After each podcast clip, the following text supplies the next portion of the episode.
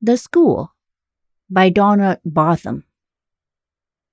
The entire story is a dramatic monologue and shows off Barthelme's token humor and excellent experience with form.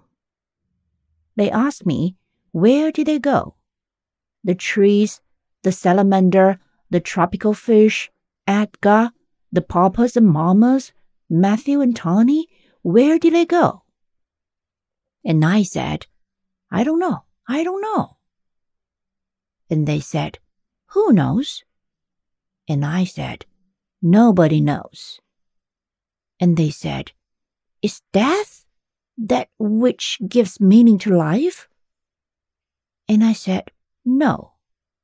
Life is that which gives meaning to life.